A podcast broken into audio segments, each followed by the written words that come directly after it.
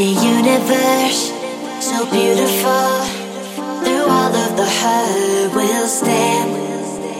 Invincible, so beautiful. We'll take on the world.